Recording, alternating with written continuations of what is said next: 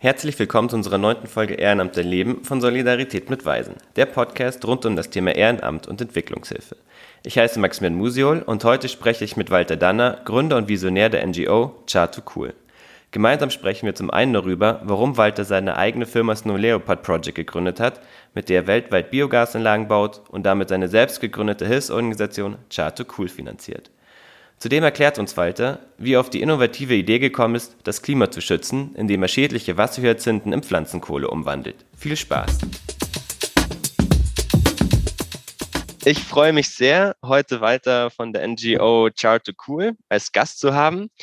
Walter, du hast dich schon ein Leben lang für Umweltprojekte engagiert und bist Experte für Biogas. Du hast Biogasanlagen in der ganzen Welt, in Europa, Asien und Afrika gebaut und warst eigentlich immer auf der Suche nach effektiven und einfachen Lösungen, die auch ohne Unsummen von Geld richtig gute Erleb Ergebnisse liefern. Du hattest die Idee zur Wasserhyazinthenkohle und bist der Initiator und Visionär hinter der Hilfsorganisation Char2 Cool. Schön, dass du dir heute die Zeit für uns nimmst. Dankeschön. Ja, gerne. Ähm, zunächst würde ich gerne fragen, wie du dazu gekommen bist, deine eigene Firma Snow Leopard Project und dann die NGO Char2 Cool zu gründen. Hm, also äh, die Geschichte, die, die fängt weit hinten an, also wie sagt man da, vor 30 Jahren. Ich war noch nie angestellt. Ich habe immer schon eine Firma gehabt. Ich passe einfach von meinem Mindset her nicht in eine Hierarchie rein. Und dann habe ich Regionalentwicklung gemacht, dann Biogas und mit einem Partner zusammen. Und also, was ich mir gedacht habe, wir verdienen da einen Haufen Geld und hätte gerne damals Teil der Gewinne in Projekte reingesteckt. Und das wollte mein Partner nicht. Also, und dann habe ich gesagt, ja, dann ich eine eigene Firma. Das hat ihm gestunken. Und dann haben wir uns getrennt.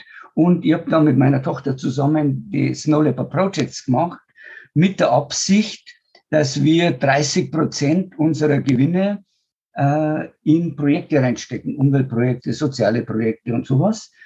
Und äh, da hat meine Tochter da auch mitgemacht. Und das ist eigentlich der Hintergrund ist, warum ich die Firma mache, ist, dass wir Geld haben, äh, um Projekte zu machen, weil ich halt rein von meinem Mindset her ganz ungern betteln gehe und sage, okay, gibt's nochmal 50 Euro für eine oder eine Spende für das und das Projekt. Da arbeite ich lieber und habe die 50 Euro verdient und gebe sie dann wieder aus für Projekte. Das ist so der Hintergrund. Also du bist dann unabhängiger von diesem Spendensammeln und bist vielleicht auch noch nicht in der Pflicht, den, den Spendern äh, eher Rechenschaft zu liefern. Du hast, du weißt selber, dass das, dass das Projekt gut ist und dass du das Geld investierst und kannst dann direkt loslegen. Ja, genau. Es ist einfach so, dass wenn man, wenn man erst warten muss, dass man Spenden hat, da geht einfach Zeit weg und alles. Und wenn ich aber eigentlich genügend Geld habe, das anzufangen, so wie wir das bei Charter Cool gemacht haben, können wir einfach loslegen und dann aber schauen, dass man doch Spenden, Kompensationsgelder und sowas bekommt. Das ist, und das ist dann ein völliger anderer Ansatzpunkt, als mit gar nichts anzufangen.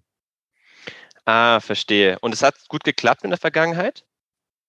Ja, wir haben, äh, wir haben sehr viel Geld in Projekte reingesteckt. Wir haben direkt Mitarbeiter gehabt, die haben, die haben nur äh, Naturschutz und Umweltschutz und so Sachen gemacht. Dann ist es wieder ein bisschen runtergegangen, weil die Biogas-Szene eine Flaute gehabt hat. Da haben wir keine Gewinne gemacht. Da haben wir natürlich auch äh, nichts investieren können. Letztes Jahr ist es wieder hochgegangen und heuer läuft es wieder sehr gut. Das heißt, wir werden heuer mehr Geld denn je in, in die Projekte investieren können, aus Geld, das die Firma erwirtschaftet hat.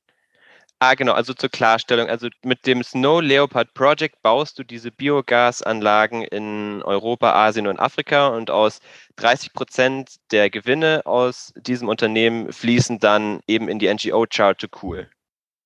Ja, genau, Char to Cool zum Teil, aber früher habe ich dann viel Schneeleoparden äh, Fundraising gemacht, also Schneeleopardenschutz über ein Abo und so Sachen. Also es sind schon andere Sachen auch, weil äh, wir haben ja nicht die einzigen das Wichtigste ist für mich immer, äh, Organisationen und Menschen zu unterstützen, die schon was machen, wo ich sehe, die haben eine intrinsische Motivation und die machen das und das macht mir so richtig Spaß zu sehen, wie die erfolgreich sind. Das ist, das ist der Spaß, ein Spaß in meinem Leben.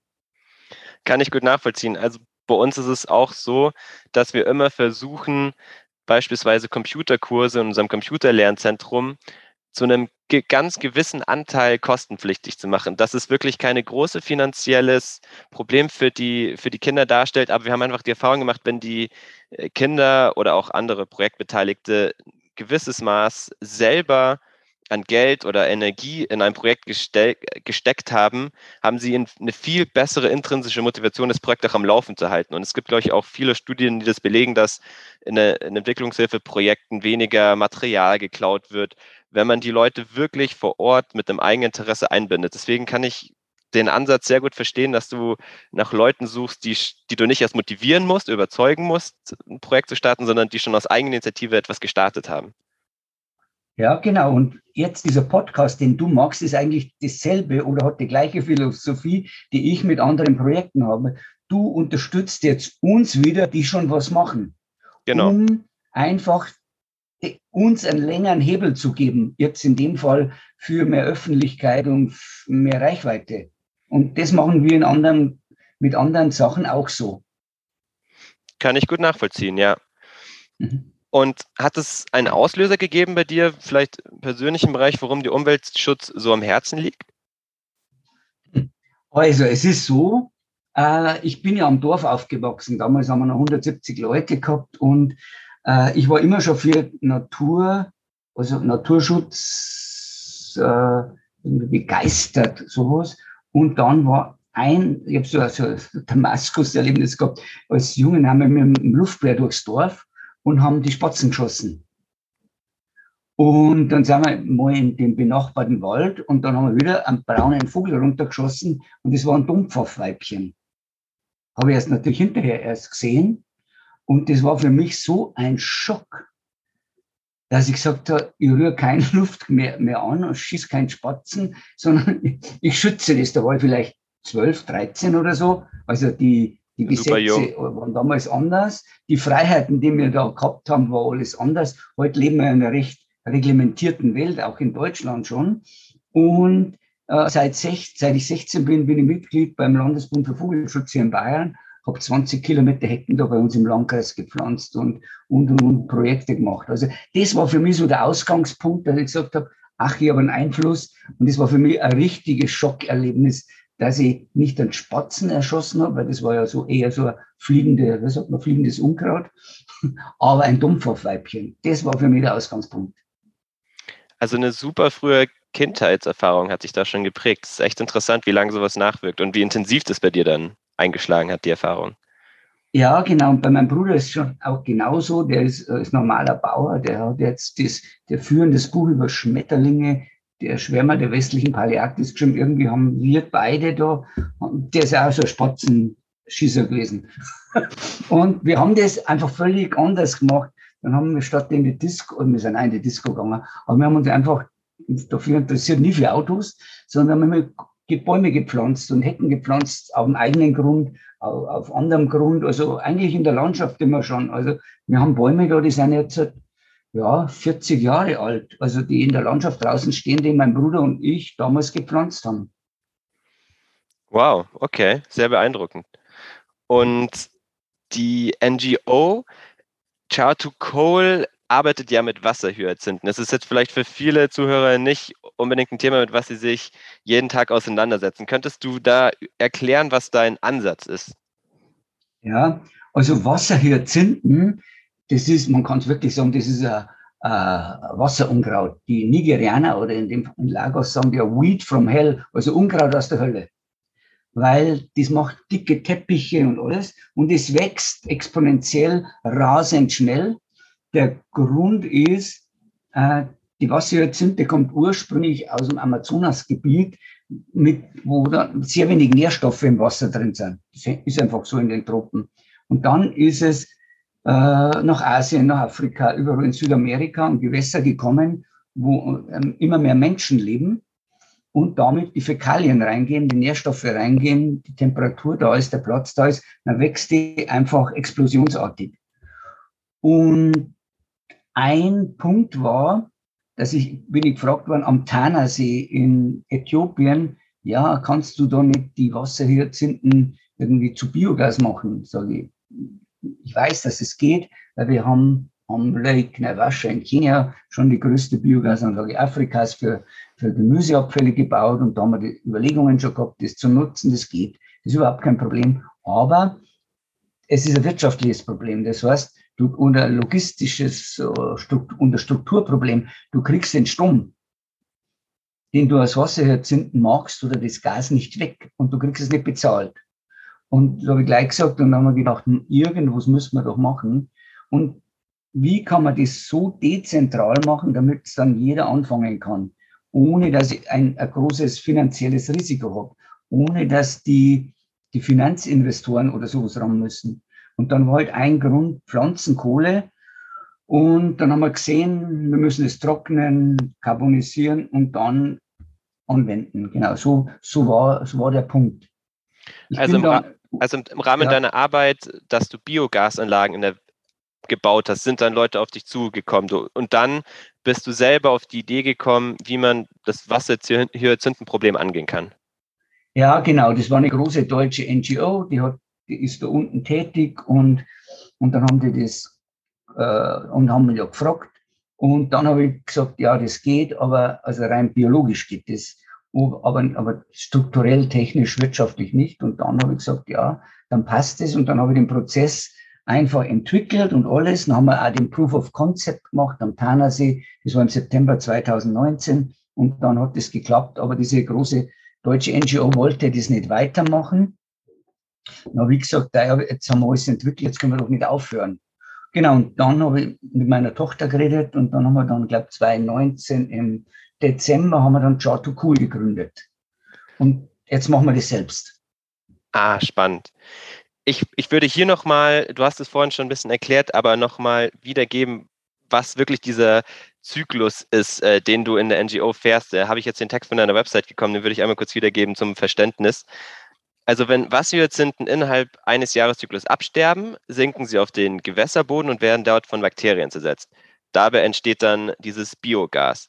Das Biogas, eine Mischung von, von Methan und Kohlendioxid, steigt im Gewässer auf und verbindet sich dann mit der Luft. Und so gelangen dann Unmengen von Methan in die Atmosphäre mit, verheerenden, mit einem verheerenden Effekt auf unser Klima. Und diesen Zyklus sozusagen hast du mehr oder weniger ja, initiiert, erforscht und der funktioniert heute. Ja, genau. Und diesen, die äh, Wasserhyazinthen sind wahrscheinlich der größte natürliche Emittent an Methan zurzeit. Und äh, wir unterbrechen diesen natürlichen Zyklus. Das heißt, wenn wir die Wasserhyazinthen abwischen, dann gibt es keine Methanproduktion mehr von diesen Wasserhyazinthen, weil die nicht am Boden sinken, sondern einfach an Land heraus sind und wir äh, die trocknen und zu Pflanzenkohle verarbeiten. Und wie lange macht ihr das schon? Hat sich das bewährt, dieses Projekt? Ja, das ist so.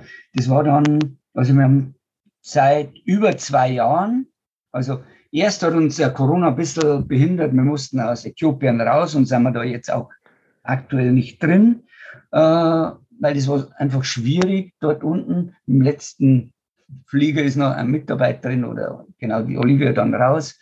Und dann hat sich ergeben, dass der Peter Bessay aus Lagos, Nigeria, hat uns über, hat das auf Facebook gesehen und gesagt, hey, das will ich machen. Dann haben wir mit ihm angefangen. Und der macht das seit über zwei Jahren und richtig erfolgreich. Das ist also ein Jungunternehmer, den wir äh, unterstützen. Also wir geben ihm kein Geld, sondern wir kaufen ihm die Pflanzenkohle ab, die er produziert. Und die gehört an uns. Dann macht er die, die Pflanzenkohle, die lädt er dann mit Nährstoffen auf und gibt es dann an Bauern, Gärtnern einfach kostenlos weiter. Und er wird nur für seine Leistung bezahlt, wie das ja beim Unternehmer so ist.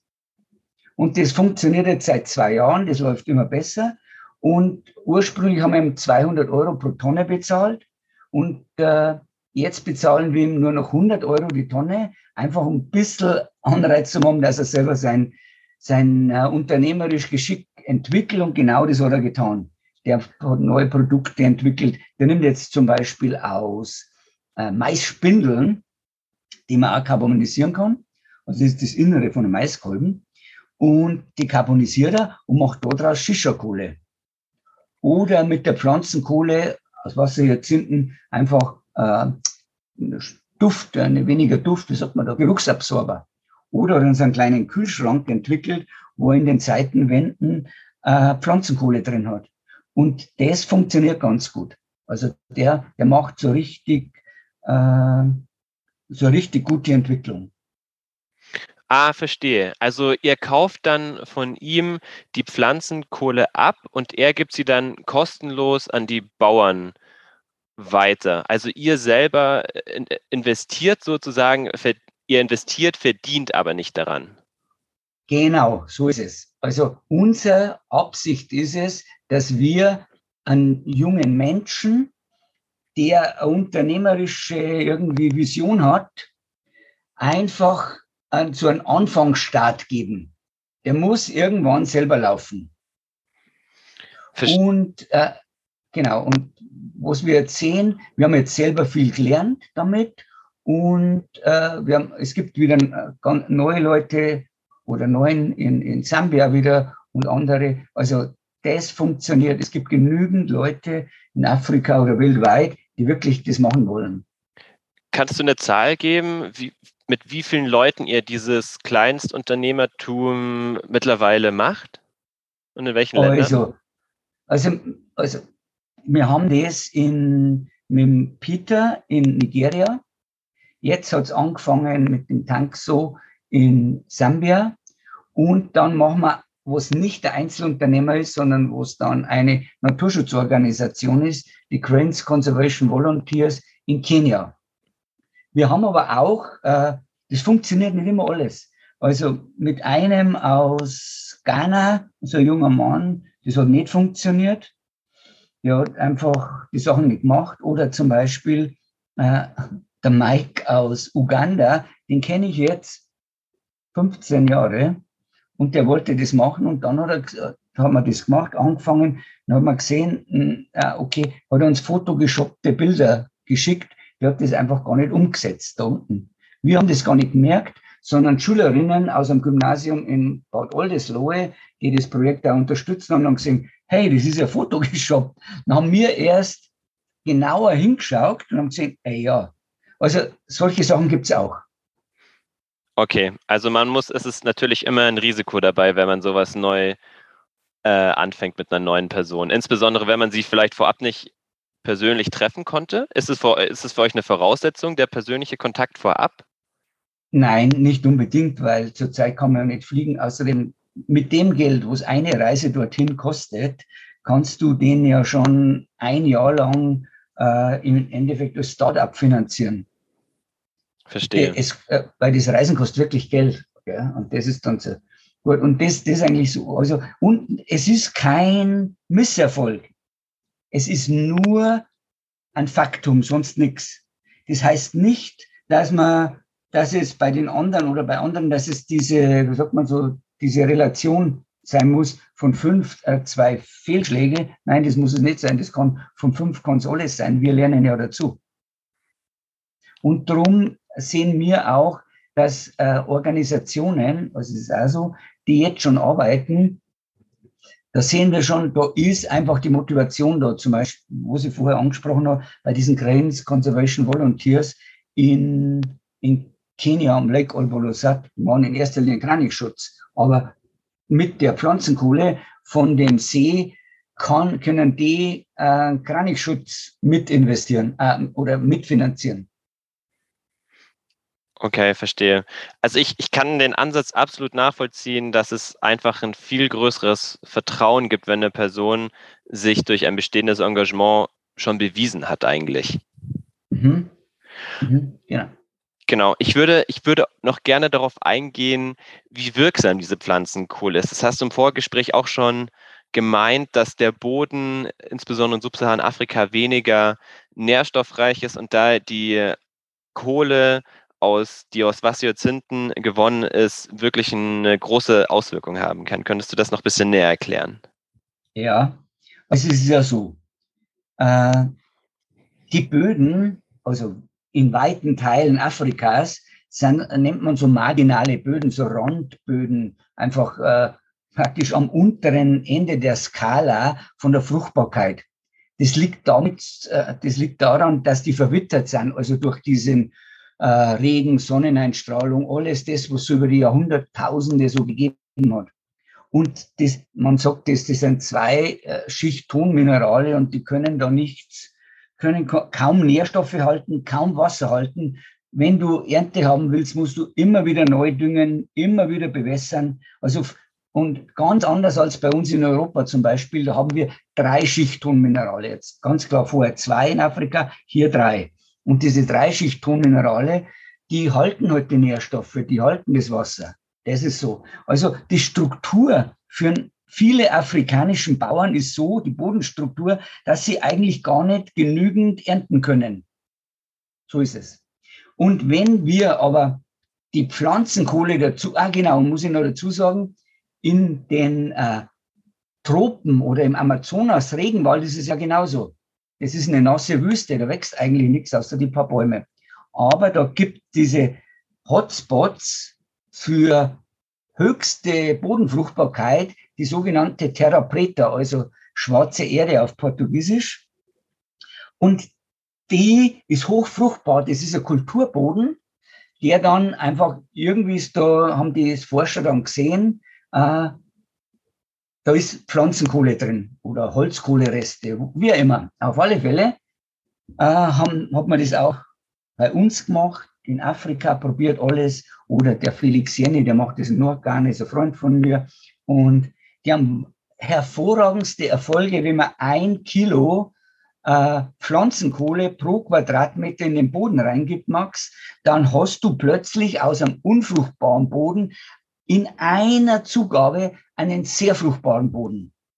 Grund wow. ist, die, die Kohle hat eine riesige Oberfläche.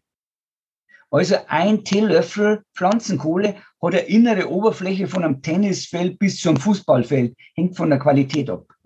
An dieser Oberfläche bindet sich durch diese Adhäsionskräfte, die bindest, äh, physikalisch gesehen, zack, bindet sich diese Nährstoffmoleküle, ob die Stickstoff, Phosphat, Kali, Schwefel, egal was es ist, uns Wasser. Das hält die richtig. Und diese Kohle lässt sich nicht auswaschen, also von den Nährstoffen. Die gibt die nur an Mikroorganismen und an Pflanzen ab. Jetzt, wenn du einmal düngst, hast du den ganzen Dünger zur Verfügung. Es, der Regen, also wenn der Monsun oder einfach stark Regen kommt, wäscht es nicht mehr aus. Dann sinken die Kosten für die Düngung und gleichzeitig habe ich mehr Ernte. Und dadurch, dass ich, dass die Kohle so bis zwei bis vierfache ihres Gewichts an Wasser halten kann im Boden drin und nicht abgibt, nicht verdunstet, steht es den Pflanzen zur Verfügung und sofort steigen die Ernten. Also es gibt Zahlen dafür von der TU Berlin, Doktorarbeit Mais in Nordghana, äh, vierfache an Maiserträgen. Also äh, zu lokalen Maiserträgen. Oder aber 16-fache bei Schnittspinat. Also ah, es ist unglaublich. Und es gibt auch äh, für Kleingärtner genaueste Zahlen im Niger, also im, ist schon Sahelzone, die haben auf 60 Quadratmeter mit dieser Pflanzenkohlefeld, die haben praktisch einen Gemüsegarten, bei vier Ernten, weil genügend Wasser war da und die Sonne, 1,5 Tonnen Gemüse geerntet. 1,5 Tonnen. Und wenn das so wahnsinnig, also es sind ja super beeindruckende Zahlen, warum machen das dann nicht auch andere oder warum ist es nicht sehr viel mehr verbreitet, diese Kohle vielleicht auch aus dem Beispiel jetzt mit den Wasserhyazinthen einzusetzen, also erst zu gewinnen und dann einzusetzen, wenn es gerade so effektiv ist? Mhm. Wir haben uns das auch gefragt. Also und äh, unsere Erklärung ist, dass also Pflanzenkohle wird in erster Linie äh, hat historisches Holzkohle und die macht man aus Bäumen. Und äh, du kannst in Afrika nicht die paar Prozent Bewaldung noch abholzen für Kohle, für Pflanzenkohle für die Felder. Also da ist ein natürlicher Block da. Die schreiben zum Beispiel äh, Entwicklungsorganisationen und sowas. Ja, das geht ja gar nicht. Also es ist eine Bildungssache oder eine oder eine, eine Fehlvorstellung in der Öffentlichkeit. Ja, das ist eigentlich, wie sagt man so, ein Paradigma, dass das nur aus Holz geht. Genau, also eine Mindset-Frage. Und dann bin ich einfach hergegangen und dann habe ich gesagt, ja, wir müssen das vertrocknen. So, weil die Wasser jetzt sind ja 90, 95 Prozent Wasser, ja, aber die Sonne trocknet. Wir haben Trocknungsversuche gemacht. Nach einer Woche bis zehn Tagen haben die so trocken, also nur bei Sonnenschein, sind die so trocken, dass man es carbonisieren kann. Und es ist genügend da. Und jetzt erst kommen die Leute drauf. Wir haben wirklich viele Anfragen mittlerweile und sagen, ey, ihr macht es aus Wasserhyazinthen und alles das. Ja, wie geht denn das? Ja, sage ich, wir trocknen das. Und dann fällt es den Leuten wie Schuppen von den Augen. Hey, wir haben ja eine riesige Biomassequelle für, äh, für, für Pflanzenkohle, für die Verbesserung der Felder. Also dieses Paradigma wird so allmählich aufgebrochen. Also allmählich verstehen die Leute den Ansatz. Ja, genau, weil heute habe ich mit einer Gemüsebauprofessorin aus der Rheinland-Pfalz telefoniert oder auch an so einem Zoom-Call gehabt und die hat gemeint, hey, das ist ja der Hammer. Pflanzenkohle aus Wasserhyazinthen, das hat, ja, hat sie ja noch nie gehabt, hat sie gemeint, weil sie, ihr, ihr Mitarbeiter dann, der Georg, der, den kenne ich dann vom Pflanzenkohleverband und äh, der hat das gesagt, du, du musst, die, musst mal mit dem Walter reden. Dann haben wir das halt gemacht. Ja, genau, haben gemacht. Er sagt, das ist ein völlig anderer, das ist ein völlig anderer Weg. Genau, und, und das ist dann, langsam kommt es jetzt rein, weißt Wow, super spannend. Dann hoffe ich mal, dass dieses äh, Paradigma immer mehr aufgebrochen wird. Ja, du hilfst ja dabei mit. Ja, auch. genau, genau, genau, genau. Walter, vielen Dank für den, für den Einblick in diese wirklich äh, paradigmenbrechenden äh, Einblicke. ähm, wie können die Hörer mehr über dich und Chart to Cool erfahren, wenn sie äh, mehr darüber ja, sich informieren möchten? Also wenn sich jemand informieren will, soll er auf die Webseite gehen. Das ist www.char, C-H-A-R, Tu schreibt man mit zwei und cool, C-O-O-L, praktisch Kohle zum Kühlen.de. Und wenn man reingeht oder genau, dann findet man das und da steht eigentlich alles drauf. Am liebsten wäre es mir natürlich so, wenn Leute dann ihren CO2-Fußabdruck kompensieren und dann äh, dann äh, einfach die, die Kompensation bezahlen, weil das geht alles runter. In Afrika, wir setzen es in die Projekte ein und alles, weil die Nebenkosten bezahlen wir als Firma. Ah, verstehe. Und ich glaube, ihr seid auch auf Instagram, oder? Ja, aber da haben wir lange nichts gemacht. Facebook ist besser, weil ich dann alle wieder mal was poste. Und Instagram habe ich lange, äh, einfach, ich bin als Unternehmer, habe ich einfach die Zeit nicht. Das ist genau das. Und, Verstehe ich. Äh, und dann bin ich halt kein, äh, muss ich ja ganz ehrlich sagen, ich bin nicht so, so digital affin, dass ich so alles machen kann. Ich sehe dann das bei meiner Tochter, wie schnell das ist am Computer und alles. Und ich schreibe vieles noch mit der Hand und genau. Und am, am, am Smartphone kann ich gar nichts machen. Mhm. Alles klar, super. Dann werde ich auf jeden Fall die Links zur Webseite und auf Facebook mit reinbringen. Und ähm, genau, dann hoffe ich mal auch, dass die Snow, dass dein Snow Leopard Project weiter gut läuft, dass du daraus auch dann weiter viel die Chart to Cool äh, NGO weiter unterstützen kannst. Und ja, bleibt mir nichts anderes übrig, als mich für das super Gespräch zu bedanken. Vielen Dank dir, Walter. Ja, ich sage auch herzlichen Dank, Max, und euch auch viel Erfolg beim Netzwerken. Dankeschön. Super, vielen Dank dir.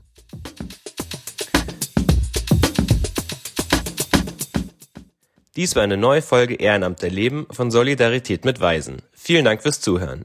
Wir hoffen, dass euch unser Einblick in das Thema Ehrenamt gefallen hat. Kennt ihr jemanden, der sich ehrenamtlich engagiert und unbedingt interviewt werden sollte? Folgt und schreibt uns gerne auf Instagram oder informiert euch weiter auf unserer Webseite. Bis zum nächsten Mal.